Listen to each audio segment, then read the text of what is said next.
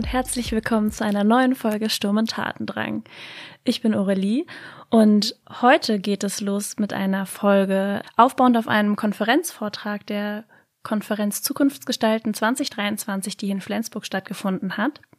Heute spreche ich mit Mathilda. Hallo. Äh, und heute geht es um politische Partizipation. Du hast einen Vortrag gehalten im Seminar Kollektive Gestaltung gesellschaftlichen Wandels. Heute geht es um die Frage, wie Demokratie gestärkt werden kann. Und am Ende äh, gibt es dazu noch ein Beispiel des Tiny Rathaus in Kiel. Das ist ein Partizipationsprojekt, ähm, das eine Schnittstelle zwischen Stadtverwaltung und den BürgerInnen darstellen soll. Doch bevor es losgeht, habe ich noch etwas für euch. Die Stimme eines etwas bekannteren Gastes, nämlich von Mirko Drotschmann. Ihr kennt ihn vielleicht eher als Mr. Wissen to Go. Auf seinem YouTube-Kanal beschäftigt er sich mit politischen und gesellschaftlichen Themen und erklärt diese auf einfache und verständliche Weise.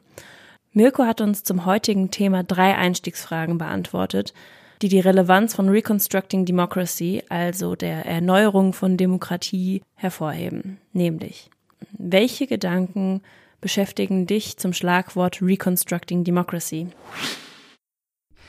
Wenn ich das höre, dann denke ich unweigerlich daran, ja, ist nötig. Wir müssen unsere Demokratie in irgendeiner Form reformieren, überarbeiten, ihr ein Upgrade geben oder ein Update, je nach Sichtweise. Wir müssen die Demokratie ins 21. Jahrhundert holen. Die Demokratie ist die Staatsform, die in der Vergangenheit immer wieder bewiesen hat, dass sie diejenige ist, die für Freiheit sorgt, für Gerechtigkeit, für Gleichheit die aber auch wandlungsfähig ist. Das muss man auch sehen. Die Demokratie, die die alten Griechen zum Beispiel hatten, ist eine ganz andere gewesen als die, die Mitte des 20. Jahrhunderts dann in Deutschland etabliert wurde und die Demokratie, die zum Beispiel in den USA gestartet wurde oder von Frankreich ausging, in Großbritannien, ist wiederum eine andere gewesen vor 100, 200 Jahren, als sie es heute ist. Also man sieht, Demokratie muss sich immer wieder anpassen, muss sich wandeln, muss sich mit ja, der Zeit ändern.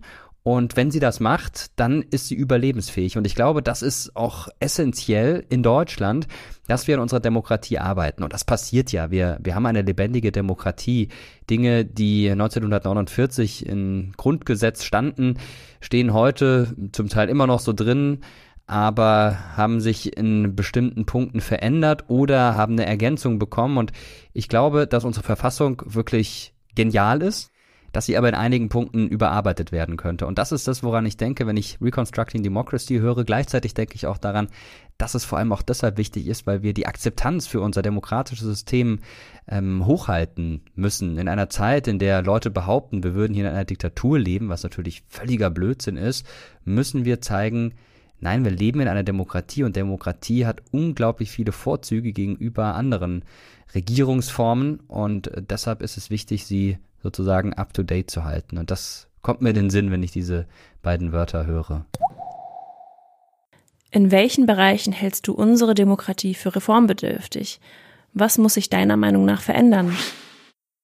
Ich glaube, ein ganz wesentlicher Punkt, der auch immer wieder von populistischer Seite vorgebracht wird, dann aber aus anderen Gründen, ist der, dass man die Menschen durchaus noch ein bisschen mehr entscheiden lassen kann bei Dingen, die auf Bundesebene passieren. Stichwort Volksentscheid. Das ist aktuell nicht vorgesehen durch unsere Verfassung. Ich glaube aber, dass es einige Vorzüge hätte, wenn man Volksentscheide auf Bundesebene etablieren würde. Es wird gerne darauf verwiesen, in der Weimarer Republik hätte es das gegeben und das wäre dann missbraucht worden, um irgendwelche fragwürdigen Dinge durchzubekommen. Das ist falsch. Es gab fast keine Volksentscheide auf Reichsebene und die, die es gab, sind allesamt gescheitert. Daran sieht man auch mal, wie hoch die Hürden sind, um überhaupt mal ein Quorum zu bekommen zum Beispiel. Und die würde ich weiterhin hochhalten. Aber gleichzeitig könnte man damit versuchen, bestimmte Dinge noch mehr zu legitimieren. Dinge, die dann nicht nur von unseren gewählten Volksvertretern entschieden worden sind, sondern ganz direkt von uns. Ich glaube, dass es hilft, dass bestimmte Dinge auf mehr Akzeptanz in der Bevölkerung stoßen und dass man sich auch als Bürgerin, als Bürger in Deutschland mehr gefragt fühlt und nicht nur alle vier Jahre bei einer Bundestags- oder noch etwas seltener bei einer Landtagswahl, sondern häufiger. Das ist natürlich immer schwierig, welche Themen nimmt man da aufs Tableau, was führt man bei einer Volksentscheidung beziehungsweise bei einem Volksentscheid dann ins Feld. Da gibt es äh, bestimmte Dinge, bei denen es schwierig ist, sie auf Volksentscheidsebene zu heben, aber bei anderen Dingen ähm, ist es total sinnvoll. Und ich glaube, dass wir das brauchen, dieses plebiszitäre Element in unserer Demokratie eben auch auf Bundesebene. Das wäre ein ganz wichtiger Punkt. Dazu gehören für mich ähm, dann auch noch ein paar andere Punkte zu diesem Upgrade unserer Demokratie. Also zum Beispiel, dass wir Kinderrechte in unsere Verfassung schreiben sollten. Das klingt erstmal nach was Symbolischem, geht aber sehr, sehr tief auch ähm, in Bezug darauf, dass Kinder und auch Jugendliche immer in der Minderheit sein werden in den kommenden Jahrzehnten und dass wir diese Gruppe einfach stärken müssen. Und ich glaube, das wäre ein, ein wichtiges Signal und sollte definitiv Einzug erhalten, dann glaube ich, das bezieht sich jetzt ganz speziell auf unser Grundgesetz und das, was da drin steht, dass die Kirchen immer noch entschädigt werden für die Zeit unter Napoleon. Das sollte man auch zu den Akten legen. Die Ampelkoalition arbeitet ja daran.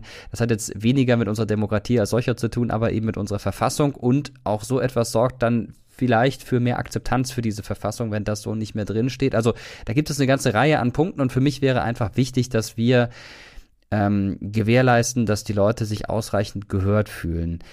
Noch ein Punkt wäre mir wichtig und der bezieht sich auf die Repräsentanz des Volkes, des deutschen Volkes. Wenn wir schauen, wer für uns im Bundestag sitzt, stellen wir fest, wir haben überproportional viele Juristinnen und Juristen. Beamten, Beamte, überhaupt Akademiker, Akademikerinnen, Leute, die zur Uni gegangen sind. Wir haben immer weniger Handwerker, wir haben immer weniger Leute, die eben nicht studiert haben. Wir haben vergleichsweise wenig Leute mit Migrationshintergrund, zumindest wenn man es am Gesamtteil der Bevölkerung anlegt. Das gleiche gilt für Frauen, für junge Menschen. Man könnte das wirklich durch verschiedene Bereiche durchziehen und wir brauchen mehr Repräsentanz im Bundestag, aber auch im Kabinett, wenn man sich mal anschaut, wie ist denn der Osten eigentlich im Kabinett vertreten? Das ist eher unterdurchschnittlich. Die Frage ist, wie begegnet man dem? Brauchen wir Quoten? Hm, da würde ich eher mal den Kopf hin und her wiegen und sagen, nein, wir brauchen andere Lösungen. Zum Glück kann ich einfach nur Dinge anmerken, aber muss keine konkreten Lösungen vorschlagen. Aber ich glaube, auch das würde die Akzeptanz stärken ähm, unserer Demokratie und auch der gewählten Volksvertreterinnen und Volksvertreter. Also das sind so ein paar Punkte, die mir einfallen, was unsere Demokratie angeht und das ganz speziell bezogen auf, auf Deutschland. Ähm, denn viele der Punkte sind für andere Länder natürlich weniger relevant. Und zu guter Letzt, was sind die wichtigen Stellschrauben oder was gilt es aus deiner Perspektive zu berücksichtigen, wenn das aktuelle System Demokratie sich gesellschaftlich wandelt? So ganz grob gesagt würde ich es so formulieren, wir müssen es hinbekommen, dass ein sehr hoher Prozentsatz der Menschen, nicht nur in Deutschland, sagt, Demokratie, das ist die Staats-, die Regierungsform, in der ich gerne lebe, das ist eine zukunftsfähige Form, das ist ein zukunftsfähiges System. Es gibt bisher immer noch eine Mehrheit, glücklicherweise, aber wenn wir uns zum Beispiel den Bericht des Ostbeauftragten der Bundesregierung anschauen, dann stellen wir fest, dass es in Ostdeutschland eben keine Mehrheit mehr gibt für die Aussage, die Demokratie ist die beste Staatsform oder unsere Demokratie ist die beste Staatsform. Das sind unter 50 Prozent und das ist schon alarmierend und wir müssen es hinbekommen, dass sich das ändert. Wir müssen es auch hinbekommen, dass gerade Länder wie zum Beispiel die USA oder aber auch Frankreich, die tief gespalten sind, in denen es zwei Lager gibt, die sich feindlich gegenüberstehen, dass es dort wieder ein Miteinander gibt, dass es Debatte gibt, Diskussion. Und auch das gehört für mich zur Demokratie dazu, dass wir eine ausgeprägte Debattenkultur haben. Und das bedeutet auch, dass man andere Meinungen zulässt, dass man sie akzeptiert, dass man sich ihnen stellt. Und dass man das Meinungsspektrum, das auf demokratischem Boden wächst, und gedeiht, auch tatsächlich hochwachsen lässt und nicht immer wieder abrasiert. Und ja, Meinungen, die einem selber nicht so passen, dann ja einfach wegbügelt. Denn das gehört für mich auch zu einer lebendigen Demokratie dazu, dass man nicht nur das Gefühl hat, mitzureden, mitzubestimmen, sondern dass es tatsächlich auch so ist. Ganz im Sinne von Willy Brandt, mehr Demokratie wagen. Damals gab es dann im Zuge dieses Mehr Demokratie-Wagens ähm, in den Betrieben mehr Demokratie, an den Schulen, an den Universitäten. Und das war eine Welle, die Deutschland wirklich gut getan hat. Und ich glaube, wir brauchen wieder mehr Demokratie in der Debatte.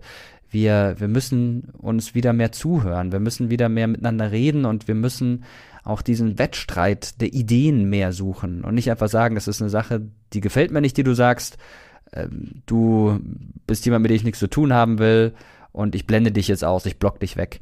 Ich glaube, das tut einer Demokratie auf Dauer nicht gut. Und wir brauchen einfach einen Geist, der das zulässt. Und dieser Geist muss von uns allen kommen, denn es kommt ja nicht von oben. Es ist ja nicht so, dass bestimmte Meinungen von der Regierung nicht zugelassen werden, sondern wir beteiligen uns in den sozialen Netzwerken ganz aktiv daran, dass bestimmte Meinungen dann nicht stattfinden dürfen. Wie gesagt, es geht mir hier um demokratisch legitimierte Meinungen. Logischerweise gehört da nicht dazu, gegen Minderheiten zu hetzen oder anderes. Es muss auf, auf dem Boden unserer Verfassung stehen. Und ich glaube, daraus kann wirklich was Lebendiges, was Tolles entstehen. Und, und das ist ein ganz essentieller Punkt für mich, nicht nur in Deutschland, sondern auch generell auf der Welt. Und ich, ich glaube, das ist eine ganz wichtige Stellschraube, an der man drehen müsste. Nach diesen Gedanken von Mirko zum Thema des Wiederaufbaus von Demokratie nun zu dir, Mathilda. Ja, wie kommt es, dass du dich mit diesem Thema befasst hast? Warum hat dich das interessiert? Mm, also wir haben zu Beginn des Seminars, also relativ am Anfang letztes Jahr, äh, diesen einen Text gelesen aus dem Buch, ähm, auf das ich mich auch in meinem Vortrag vor allem sehr bezogen habe, Reconstructing Democracy. Ich glaube, da gehen wir auch später noch ein bisschen drauf ein. Und das ist mir einfach sehr hängen geblieben, weil ich diesen Ansatz so spannend und interessant fand, ähm, den die Autorinnen da in diesem Buch verfolgen. Und da einfach auch sehr deutlich wird, wie wichtig Kommunikation miteinander, untereinander ist in alle verschiedenen Richtungen und wie wichtig auch Sprache ist. Und ich merke immer wieder, dass so Sprache und Kommunikation einfach auch durch meinen Bachelor ähm, in Literatur irgendwie so ein Thema ist, was mich begleitet. Und ich einfach finde, dass es so so zentral ist für Transformationsprozesse, ähm, wie wir miteinander sprechen und dass man da denke ich, einfach auch noch mal viel mehr drüber sprechen müsste. Mhm. Du setzt da also bei einem bestimmten Problem oder einer Herausforderung äh, an, die wir anscheinend momentan haben. Welche sind das? Also für mich ist es so dieses Gefühl, dass, glaube ich, viele Menschen teilen können, dass man so denkt, nicht gehört zu werden, übergangen zu werden, gerade wenn es um politische ja, Prozesse geht, politische Partizipation geht. Also so dieses Gefühl manchmal, dass ja Menschen quasi da oben, also in irgendwelchen Institutionen, so Entscheidungen treffen, die unser Leben beeinflussen, zu denen wir aber, also wo wir das Gefühl haben, wir können irgendwie gar nicht richtig mitbestimmen oder dass gar nicht wirklich darauf eingegangen wird, was wir eigentlich wirklich wollen. Mhm. Und so ein bisschen so eine, ja, eine Art Machtlosigkeit manchmal vielleicht entstehen kann und einfach dieses, ja, selber nicht richtig gesehen werden, mhm. Gefühl, übergangen zu werden. Mhm. Also es setzt an an so einem Gefühl von ähm, ja Ohnmacht und Machtlosigkeit ähm, angesichts dieser großen Krisen, wo eigentlich, wo man das Gefühl hat, okay, wir müssen eigentlich alle was machen, aber irgendwie werde ich nicht, ähm, habe ich keinen keinen Hebel irgendwie auch politisch. Dann hast du dich dem Buch gewidmet, Reconstructing Democracy, was im Jahr 2020, äh, 2020 veröffentlicht wurde von Charles Taylor, Patricia Nanz und Madeleine Boubian Taylor. Und diese stellen Strategien vor, um der Diskrepanz zwischen Bürgerinnen und politischen Institutionen zu begegnen. Welche Probleme identifiziert das Buch? Ähm, also ich würde sagen, genau diese Diskrepanz, also so diese, dieses Gefühl, eben, es gibt so eine Trennung zwischen dem, was ähm, ja politische Institutionen entscheiden und dem, was die BürgerInnen eigentlich wollen. Ähm, das ist irgendwie sehr zentral in dem Buch und so ein bisschen die These, dass gerade in westlichen Gesellschaften das Vertrauen, also dadurch das Vertrauen ins demokratische System schwindet ähm, und damit eben auch so der Verlust von so Selbstwirksamkeit und politischer Wirksamkeit einhergeht und auch so ein bisschen so ein Gemeinschaftsgefühl verloren geht, wenn alle irgendwie nur noch so bei sich sind und gar nicht mehr ja miteinander in Kontakt sozusagen treten und sich auch austauschen über Dinge, die sie bewegen, weil eben dieses Gefühl fehlt, gehört zu werden und mhm. dieses Gefühl von meine Stimme zählt. Also auch so ein bisschen so eine in gewisser Weise so eine Politikverdrossenheit, die damit reinkommt. Mhm. Ähm, das heißt, sie sitzen alle in ihren Kämmerlein und fühlen sich ohnmächtig. Dabei sind das so, so viele, die eigentlich was ja, wollen. Das ist auch äh, in einem Teil des Buches relativ am Anfang beschreiben sie dieses Phänomen der Echokammern, das vor allem irgendwie so im Internet, also so Social Media ähm, vorkommt, was glaube ich, also soweit ich das mich recht entsinne auch, aber was glaube ich auch viele kennen, einfach so ein bisschen dieses, dass sich so Gruppen organisieren, halt in verschiedenen, auf verschiedenen Plattformen, ähm, und da teilweise ja dann auch so eine Radikalisierung stattfindet, aber eben dieses Phänomen, dass eben diese Gruppen alle nicht miteinander kommunizieren, sondern nur innerhalb der Gruppe und dadurch mhm. ähm, einfach auch nur immer so eine bestimmte Perspektive eingenommen wird, eine bestimmte Meinung, von der dann ausgegangen wird, dass die halt quasi richtig ist. Mhm. Und dass ähm, alle so denken. Genau, und dass dadurch eben auch so Grenzen entstehen, weil einfach nicht mehr über die Gruppen hinaus miteinander gesprochen wird und in Kontakt getreten wird. Ja, mega spannend. In deinem Vortrag hattest du auch irgendwie erzählt, ähm, dass die AutorInnen genau um diese Kommunikation zu stärken, da auch ein paar Ideen haben. Die Demokratie muss von unten gestärkt werden. Das bedeutet in ihren Augen die Stärkung lokaler Gemeinschaften und dies braucht Formen des politischen Handelns, die neue solidarische Bindungen erschaffen und die Interessen und Ziele von Angehörigen der Gemeinschaft miteinander in Einklang bringen. Die AutorInnen beleuchten also Strategien zur Selbstorganisation lokaler Gemeinschaften. Sie gehen davon aus, dass der Impuls zu solchen Prozessen ähm, von außen kommen muss, also von Initiativen oder gemeinnützigen Organisationen. Diese müssen den Kontakt zur lokalen Bevölkerung herstellen, aber gegebenenfalls auch die Menschen vor Ort erstmal wieder in Kontakt miteinander bringen. Hierfür bedarf es möglicherweise auch neue Kommunikationswege und neue Kommunikationskanäle vor Ort, um die Menschen zu erreichen, ähm, zu vernetzen und auch Informationen auszutauschen. Aus diesem Abschnitt höre ich raus, dass ähm, das Ziel eigentlich ist, dass die Menschen vor Ort sich selbst organisieren können, um zu kommunizieren, aber dass es dafür erstmal einen Anstoß braucht von außen und ähm, von Initiativen und so. Und da würde ich nochmal fragen, ähm, was sind das denn für Initiativen und wo kommen die her und wieso haben die ein Interesse daran, ähm, sowas anzustoßen? Ähm, ja, das habe ich mich tatsächlich beim Lesen auch gefragt. Ähm, die geben in dem Buch auch ein paar Beispiele. Das waren vor allem ähm, Beispiele aus den USA.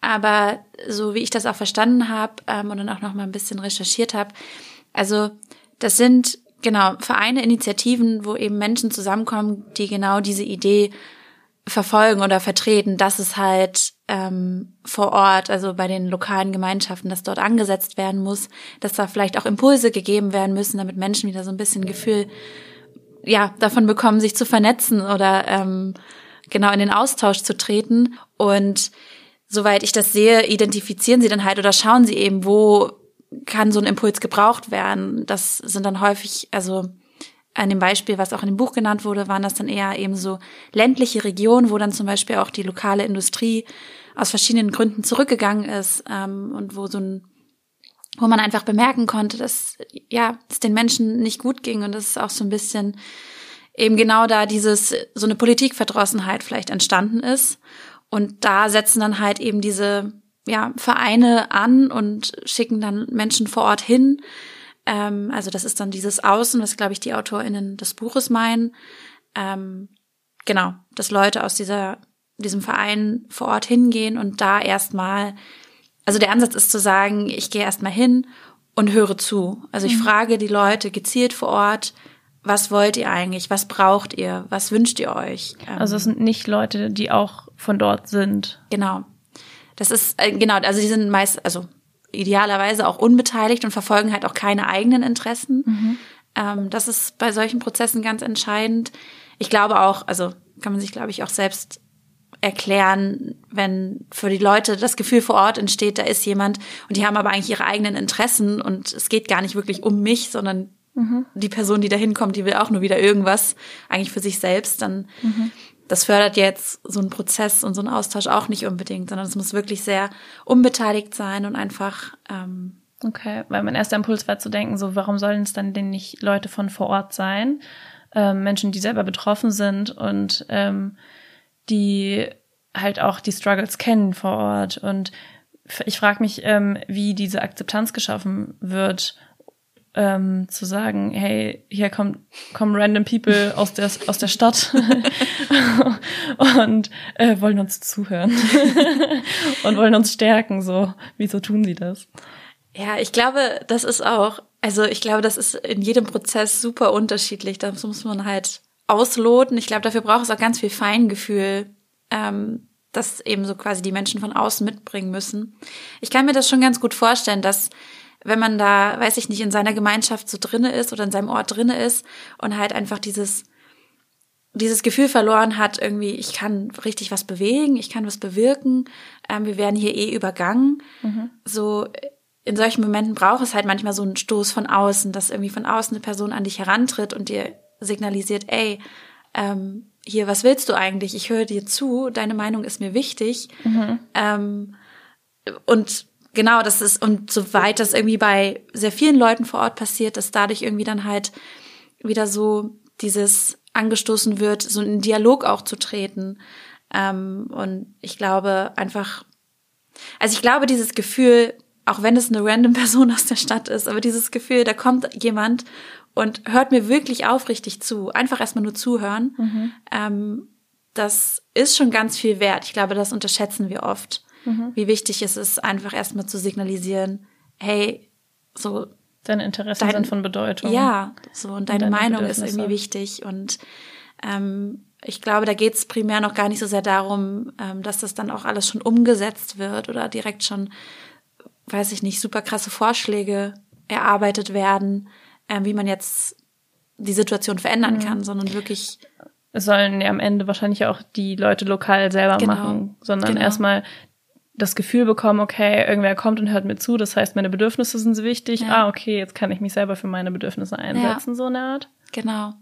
Ja, und so ein bisschen, also ähm, das wird auch in dem Buch beschrieben, dass es halt, also die Personen, die dann eben quasi von dem Außen dahin kommen, das sind dann auch so, also die nehmen so eine Rolle von so MediatorInnen auch ein. Also, dass sie schon dann teilweise auch Diskussionen und Gespräche so ein bisschen ich will gar nicht sagen lenken, aber irgendwie so ein bisschen begleiten einfach und unterstützen. Aber es wirklich primär darum geht, dass die Leute, die betroffen sind, mhm. ähm, sich austauschen und Lösungen entwickeln, Vorschläge entwickeln. Mhm. Okay, ich versuche mal kurz zusammenzufassen, was wir bisher gelernt haben. Ähm, also die Probleme, die das Buch identifiziert, ist ein mangelndes Vertrauen seitens von Bürgerinnen in das demokratische System denn es gibt, wird eine Diskrepanz, also so eine Distanz zwischen BürgerInnen und politischen Institutionen wahrgenommen. Und ähm, gleichzeitig ähm, ist ein Problem ein mangelnder Selbstwert, ein mangelndes Gefühl an politischer Wirksamkeit und der Gemeinschaft ähm, in den, also in den, bei den BürgerInnen. Und ähm, das führt zu einem gewissen Gefühl von Ohnmacht, ähm, Handlung, also einer Handlungsunfähigkeit im politischen Sinne. Und ähm, Vorschläge oder angedacht von dem Buch ist dann, dass es in solchen Gemeinschaften, die eben nicht gemeinschaftlich organisiert sind, die sich, wo es keinen Austausch gibt, dass es dann vielleicht ein, ähm, also nicht vielleicht, dass es dann einen Impuls von außen braucht, der dann die Menschen dazu bringt, sich äh, auszutauschen, sich derer Bedürfnisse bewusst zu werden und ähm, zu verspüren, dass ihre Bedürfnisse und ihre Meinung wichtig sind und dass es deshalb relevant ist, dass sie sich organisieren, um diese Meinung zu äußern und sie politisch wirksam zu machen. Richtig? Korrekt. yes. Jetzt verstanden. so, und meine Frage ist dann, wenn dann halt jemand kommt von außen eine Institution, eine Initiative, die sich darauf spezialisiert hat, solche Kommunikationen irgendwie zustande zu bringen. Ich frage mich, wie sieht das denn aus? Wie sieht dann eine Gemeinschaft aus, die selbst organisiert ist und ihre Bedürfnisse kennt und sie kommuniziert? Ähm, ich glaube, ganz wichtig ist, dass, also wichtig zu erwähnen ist, dass es halt super individuell ist. Also das ist auch so ein bisschen das, ähm, also jetzt weiß ich nicht, ob ich schon vorgreife, aber so ein bisschen das, was ich auch kritisiere an dem Buch, also es ist auch ein sehr dünnes Buch, muss man dazu sagen, aber ähm, es geht halt wenig in die Tiefe und es ist sehr schematisch, also es ist mhm. auch sehr ideell, so ist der perfekte Ablauf von solchen Prozessen und das kann man ja nicht eins zu eins übertragen, weil das einfach je nach Ort, je nach Region, je nach Gemeinschaft, ähm, je nach Menschen letztlich äh, super unterschiedlich mhm. ist.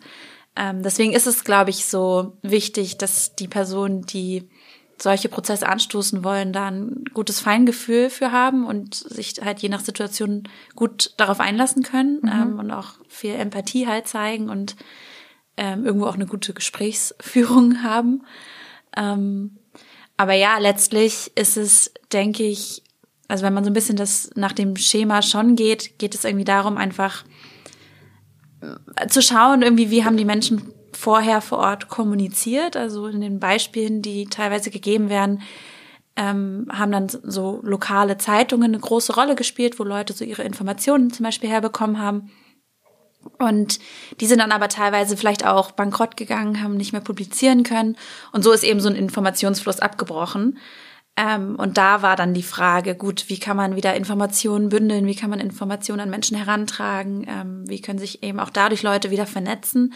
Und dann war halt häufig so der Weg, dass man das halt ins Digitale verlagert, also irgendwelche Foren erstellt, irgendwelche Plattformen. Da ist dann natürlich auch wieder die Frage zu schauen, wer hat überhaupt Zugang zu Internet, wer mhm. hat Zugang zu Laptops, Computer etc. Also was kann man da irgendwie machen, dass man dann vielleicht beispielsweise in so Bibliotheken oder so Räume schafft, wo dann eben Leute ja öffentlich Zugang zu Computern zum Beispiel haben. Ähm, also auf solchen Wegen auch wieder Kommunikation herstellt. Das mhm. sind dann diese quasi neuen Kommunikationskanäle. Und dass das aber super individuell je nach Ort ist, je nach Prozess ist. Also da mhm. muss man schauen und das ist, glaube ich, schwierig, das in ein Schema zu pressen. Ja. Ähm, Genau, und letztlich, also glaube ich, geht es vor allem darum, einfach Räume zu schaffen, ähm, die es Menschen ermöglichen, zusammenzukommen, um eben Diskussionen zu führen und Austausch, in den Austausch zu treten. Und da ist es, denke ich, auch zentral, halt auch zu schauen, okay, aber die Leute haben halt auch noch ihr Leben, so sie müssen ja auch noch arbeiten, weiß ich nicht, Kinder betreuen, also dass sich auch darum gekümmert wird zum Beispiel, das ist auch so ein Punkt zu schauen, ähm, was brauchen Menschen, ähm, damit sie eben Zeit haben für mhm. solchen Austausch. Mhm.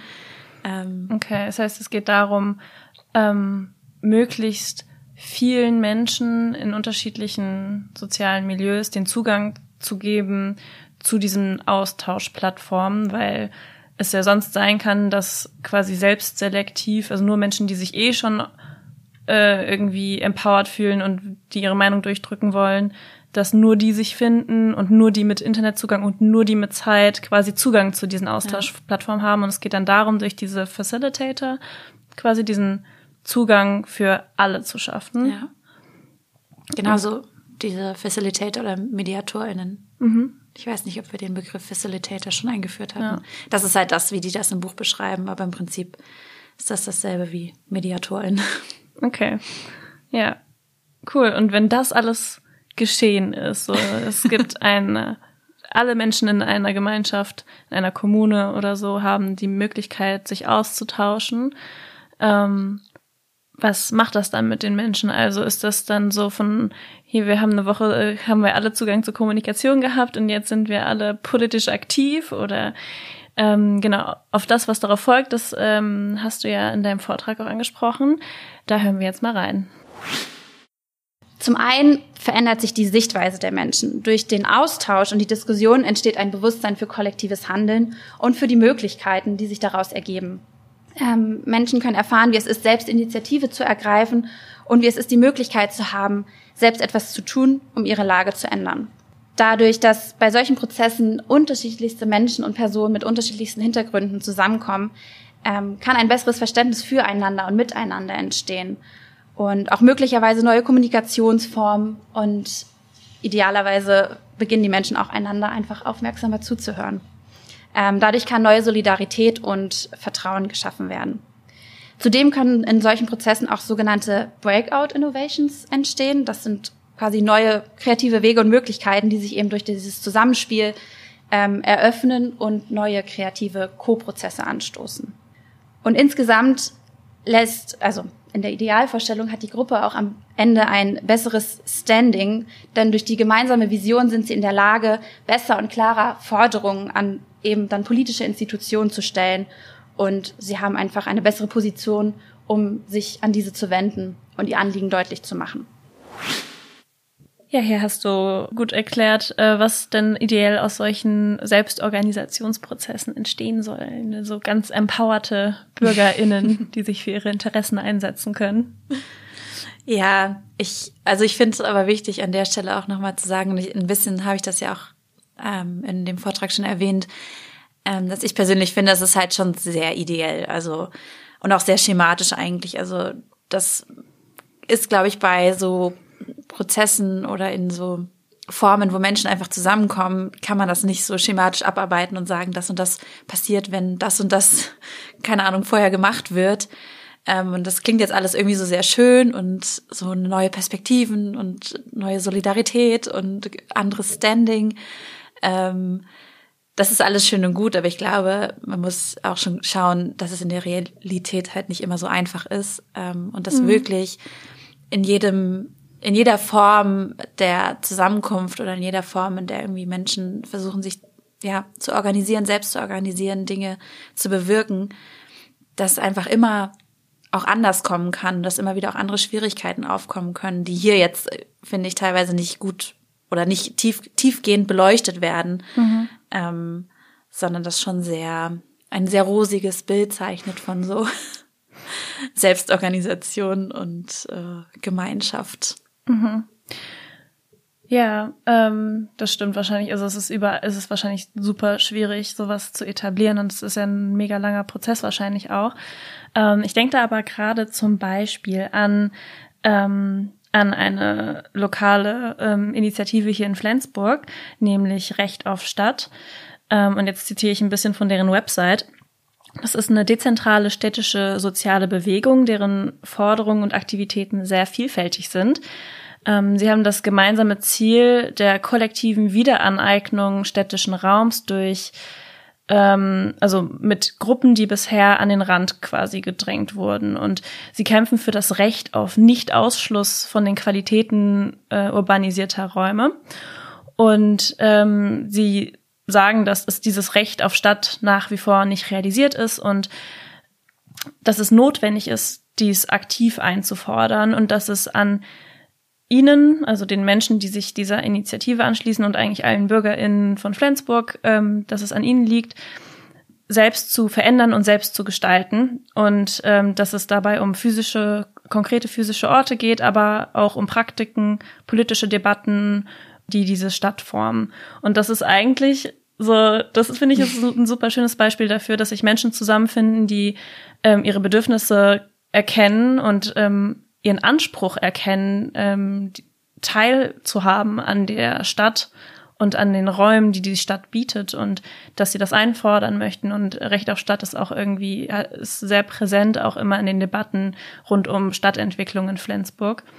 Ähm, und das ist, finde ich, glaube ich, ein schönes Beispiel für so ein, so ein Forum, so ein Austausch, so ein zeigen, hey, unsere Meinung ist relevant und wir wollen politisch aktiv sein. Voll.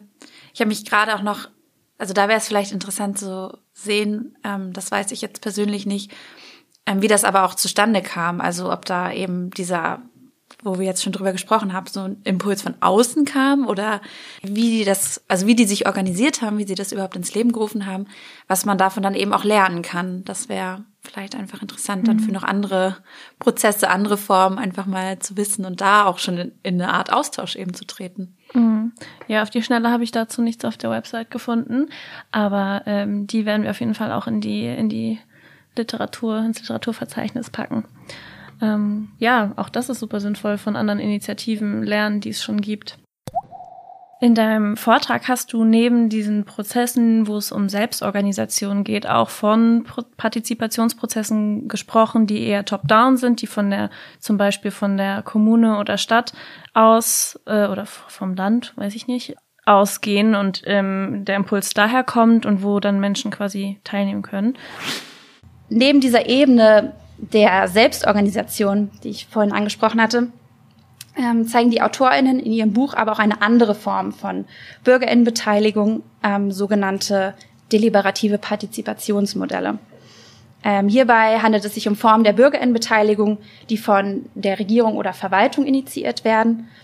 Auch hier wird also ein Impuls von außen gegeben und beiden Strategien, also der dem Prozess der Selbstorganisation oder den deliberativen Partizipationsmodellen ist gemein, dass sie zum Ziel haben, neue und vielversprechende Politiken zu entwickeln, bei denen Bedürfnisse der BürgerInnen im Mittelpunkt stehen. Und rund um diese Politiken und neuen Maßnahmen ähm, sorgen sie für Zusammenhalt, Engagement und Solidarität.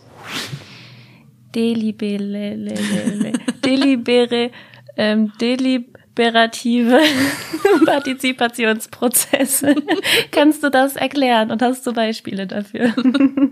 ja, ähm, ich finde das auch eine sehr schöne, schöne Formulierung. Ähm, deliberativ heißt, also bedeutet so beratend ähm, und beratschlagend so ein bisschen zur Seite stehen.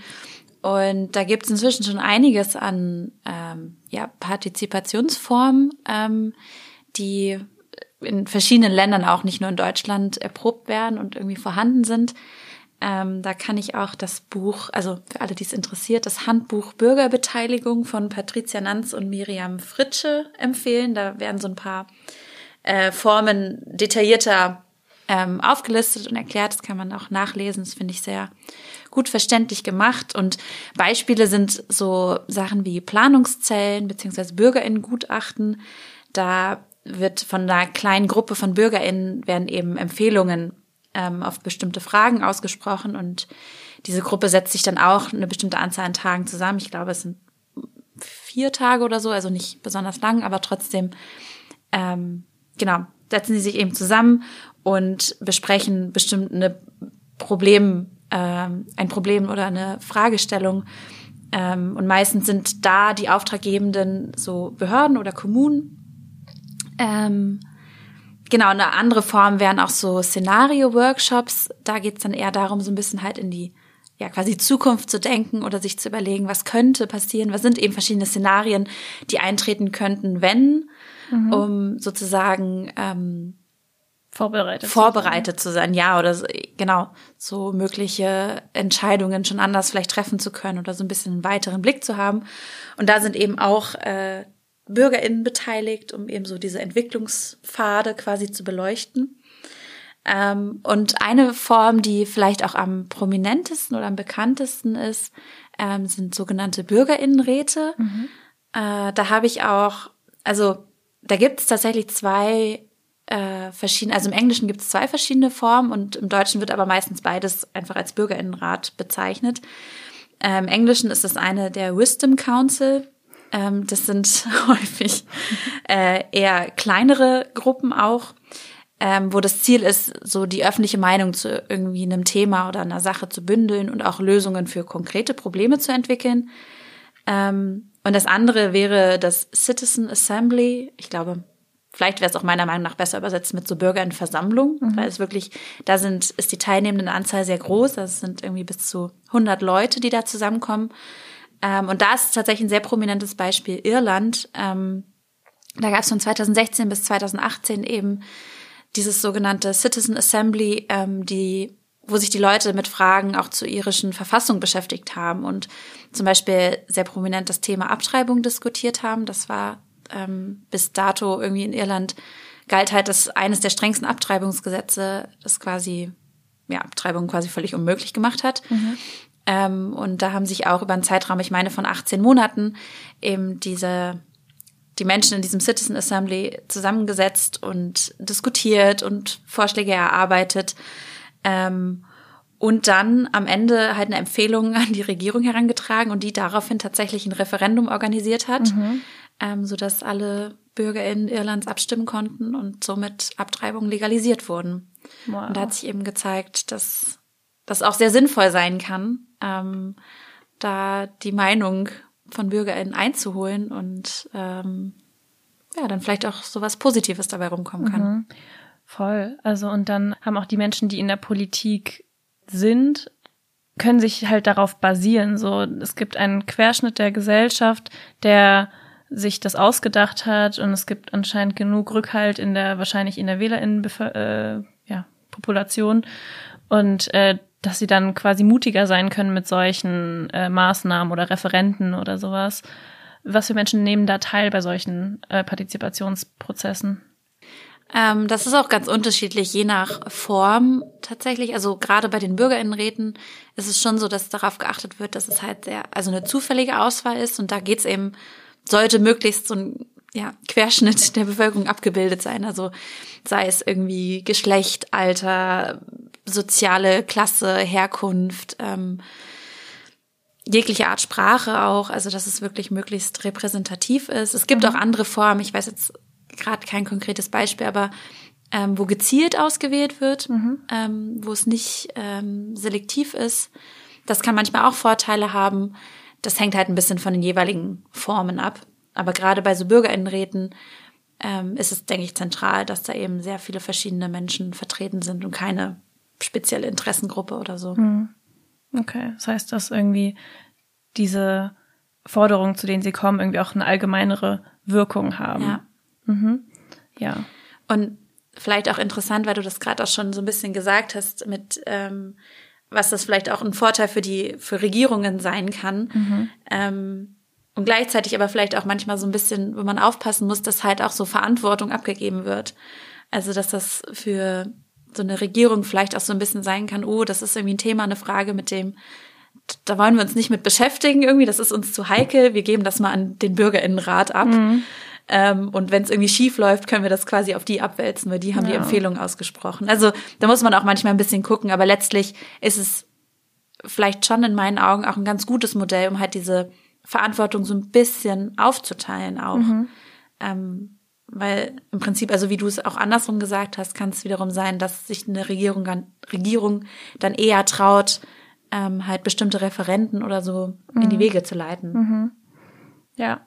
Und die BürgerInnen, die, in die, die dort teilnehmen, sind ja zum Beispiel ja auch nicht daran gebunden, irgendwie wiedergewählt zu werden ja. und haben, leiten ihre Forderungen und das, was sie sagen und aufschreiben, nicht daran, irgendwie so, was sie jetzt schon so für Interessengruppen hinter sich haben oder so, ja. sondern gehen halt mit ihren Interessen als Bürger und BürgerInnen dahin. ja, ja, voll. Und auf der anderen Seite kann ich mir aber auch vorstellen, dass es ähm, ich frage mich, ob es dann manchmal so zu utopischen, oder utopisch klingt jetzt in dem Kontext nicht, also zu so ähm, Forderungen kommen, die vielleicht realpolitisch nicht so richtig umsetzbar sind, weil sie eben nicht in dem Alltag drin sind oder kriegen sie da Informationen zu, ähm, was möglich ist, also rechtliche Rahmenbedingungen und sowas, weil die können ja nicht im luftleeren Raum irgendwas sich ausdenken, sondern ist ja alles innerhalb des bestehenden Systems erstmal. Ja, also ähm, so ganz genau weiß ich das nicht, deswegen würde ich auch empfehlen, das dann für alle, die es interessiert, nochmal nachzulesen. Aber ähm, ich meine, dass die da jetzt nicht quasi alleine in irgendeinem Raum agieren und sich jetzt irgendwelche welche Sachen ausmalen, also dass ihnen dann schon auch Menschen zur Seite stehen, halt irgendwie die aus der Politik kommen oder die halt irgendwie so beraten, da so ein bisschen eine Expertise drin haben, gerade was eben rechtliche Sachen angeht. Mhm.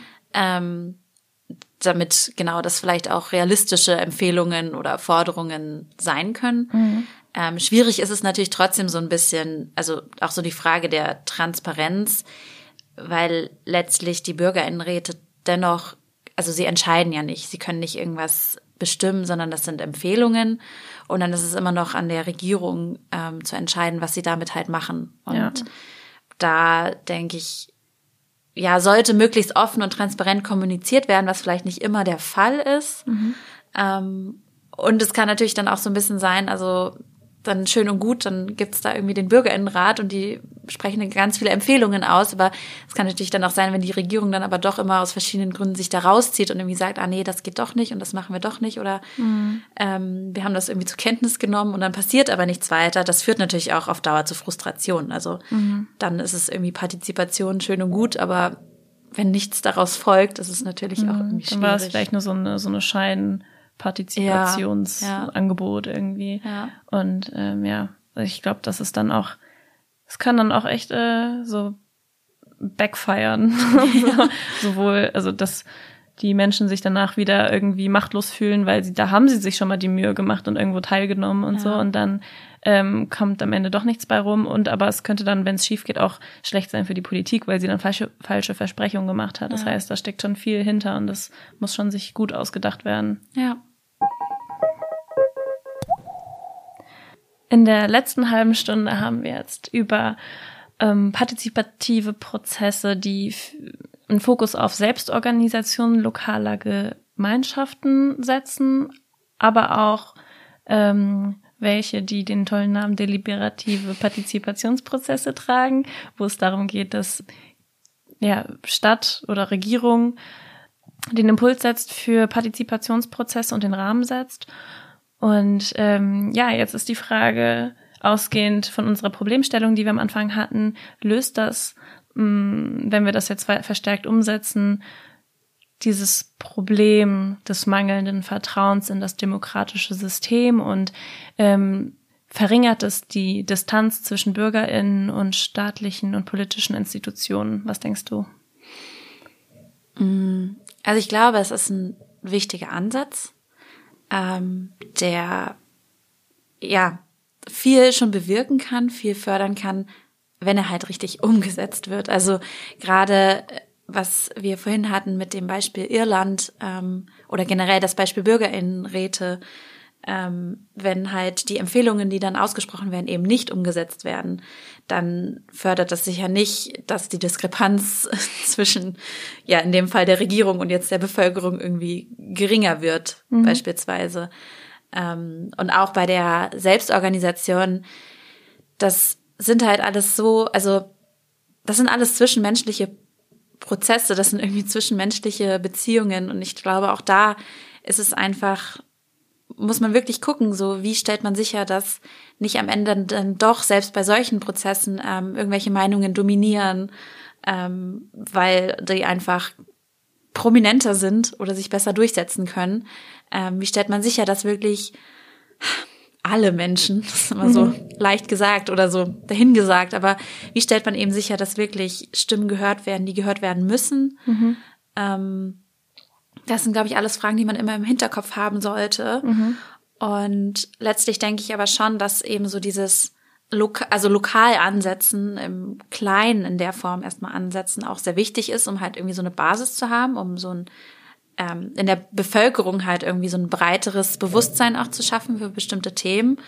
Und ich glaube, dann sind auch soziale Bewegungen beispielsweise ganz entscheidend, ähm, die dann in Zusammenspiel mit so einer, ich sage jetzt mal, engagierten lokalen Gemeinschaft ähm, gut wirken können, weil sie dann eben zeigen, hier, das ist halt ein breites Interesse der Bevölkerung, wo dann idealerweise der Politik es schwerfällt, das auf Dauer zu ignorieren ähm, und danach vielleicht zu handeln, anstatt nach Interessen zu handeln, die dann irgendwie so eine kleine Gruppe hat und die kleine Gruppe hat aber viel Geld. Mhm. So, ähm, also dass da irgendwie so ein Shift entsteht ähm, und letztlich, wenn es darum geht, also das demokratische System, so wie es jetzt ist, nicht komplett über den Haufen zu werfen, braucht es einfach das Zusammenspiel von allen drei Sachen, also in dem Fall eben politischen Institutionen, sozialen Bewegungen und der mhm. äh, lokalen Gemeinschaft, die einfach in, einfach, die ineinander miteinander in den Austausch treten müssen und irgendwie andere Formen finden müssen, wie sie ähm, kommunizieren, wie Interessen vertreten werden, wer welches Mitspracherecht hat, wer bestimmt.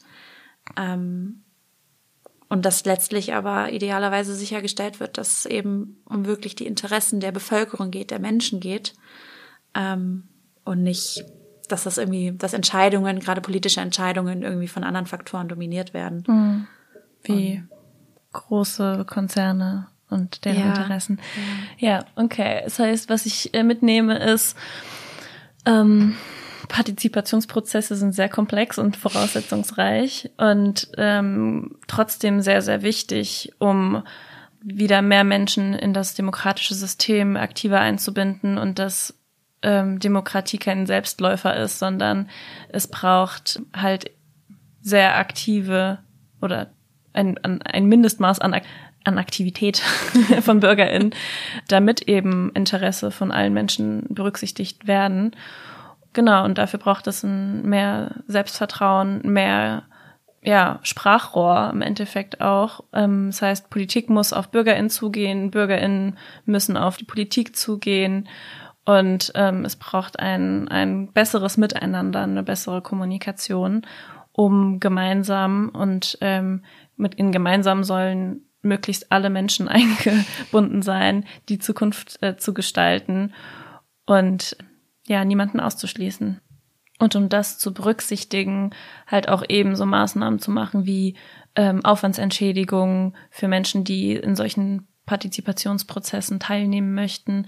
Äh, ja, wie du vorhin gesagt hast, so Kinderbetreuung. Das heißt, dass es einfach vereinbar ist mit den restlichen Lebensumständen, die man hat, dass man Urlaubstage dafür kriegt und so. Und das ist in manchen dieser Prozesse auch ähm, vorgesehen. Ich, ich glaube vielleicht eher nicht in diesen selbstorganisierten Sachen. Das ist dann ein bisschen schwieriger, Aufwandsentschädigung zu bekommen. Aber ähm, genau, dass das, wenn man sowas vorhat, oder als Kommune äh, sowas äh, auf die Beine stellen möchte, ähm, dass sowas mitgedacht wird, weil sich sonst halt nur bestimmte Menschen beteiligen können und andere eben nicht. Ja. Sprechen ist wichtig. und zuhören auch. Communication is key, as always. Ja, wie am Anfang schon angeteasert, gibt es jetzt abschließend noch ein Beispiel der Partizipation, nämlich das Tiny Rathaus. Und dazu hast du in deinem Vortrag schon eine schöne, knackige Vorstellung gemacht. Das ist das Tiny Rathaus Kiel.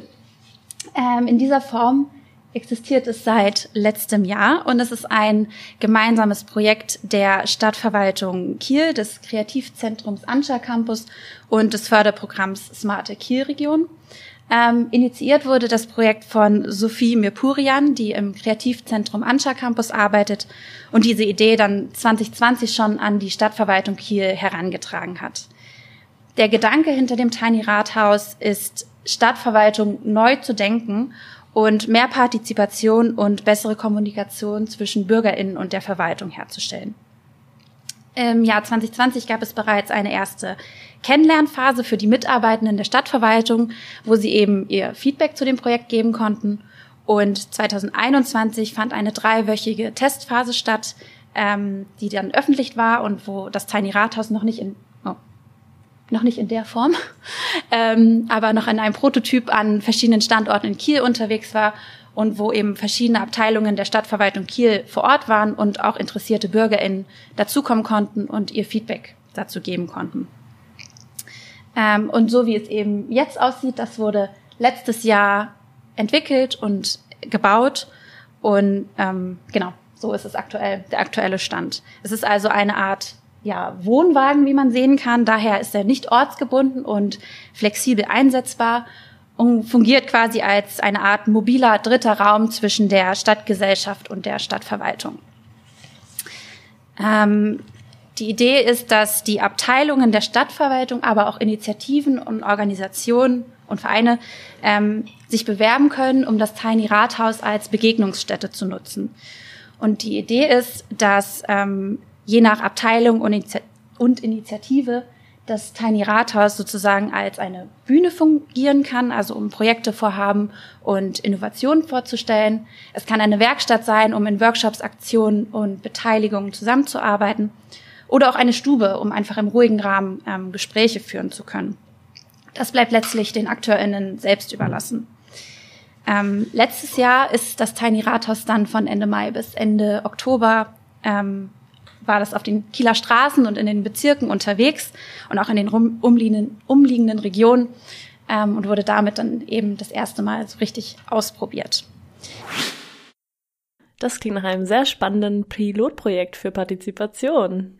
Ja, das war auch super spannend. Wir waren letzten Herbst äh, auch mit der Uni vor Ort und haben uns das nämlich auch mal angeguckt. Deswegen bin ich da auch so drauf gekommen, dass ich das dann in dem Vortrag eben verwendet habe.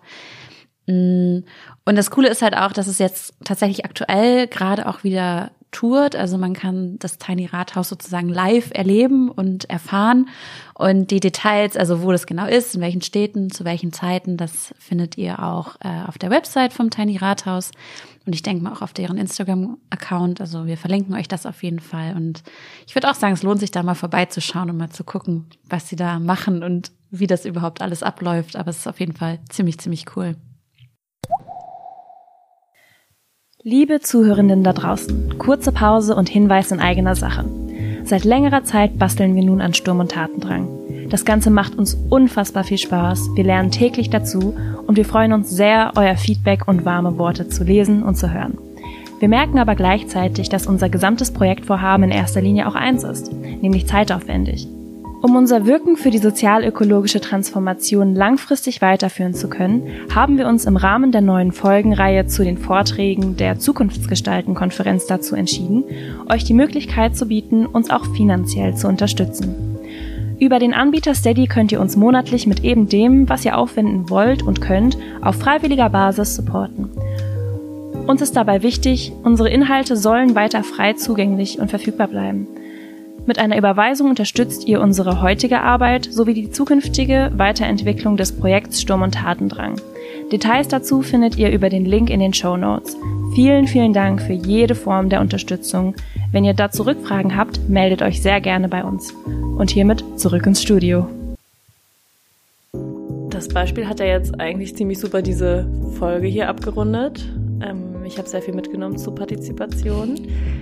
Ich möchte mich noch, äh, oder wir von Sturm und Tatendrang möchten uns noch recht herzlich bei Mirko Drotschmann bedanken für die Unterstützung.